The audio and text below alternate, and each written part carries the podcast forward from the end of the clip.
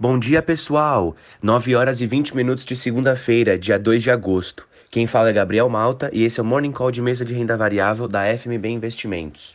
Começando com o nosso destaque da mesa, que hoje vai para as carteiras recomendadas de ações que temos em parceria com a casa de análises Eleven. Temos a carteira Dividendos, carteira Access e outra chamada Small Caps. Todas serão rebalanceadas agora no comecinho dessa semana. Então, se você quer entrar em renda variável, esse seria o momento ideal. Se tiver alguma dúvida a respeito, me mande uma mensagem para os assessores de renda variável aqui da mesa.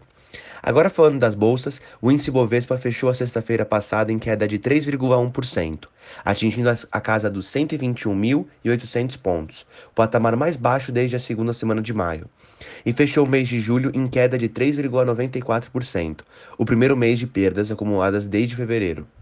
Este movimento refletiu temores com a eventual flexibilização do teto de gastos constitucional no próximo ano, que aumentam a percepção do risco fiscal.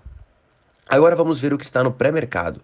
Bolsas operando no terreno positivo, futuro do Ibov subindo 1,1%, nos Estados Unidos S&P 500 e Nasdaq subindo 0,5%, Europa subindo 0,4%.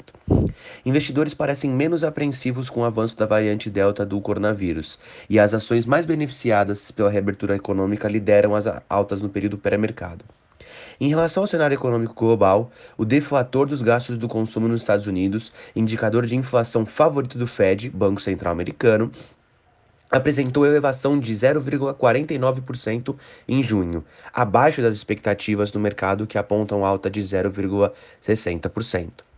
O resultado, publicado na sexta-feira passada, reforça a visão de que o Fed não terá pressa para reduzir os estímulos monetários.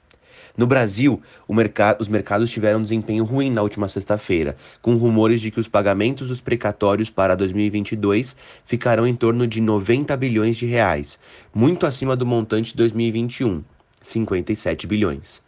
Caso isso seja confirmado, os precatórios ocuparão todo o espaço extra previsto no teto de gastos no ano que vem, inviabilizando a expansão do programa Bolsa Família. O foco dessa semana volta-se para a reunião do Copom, nesta quarta-feira.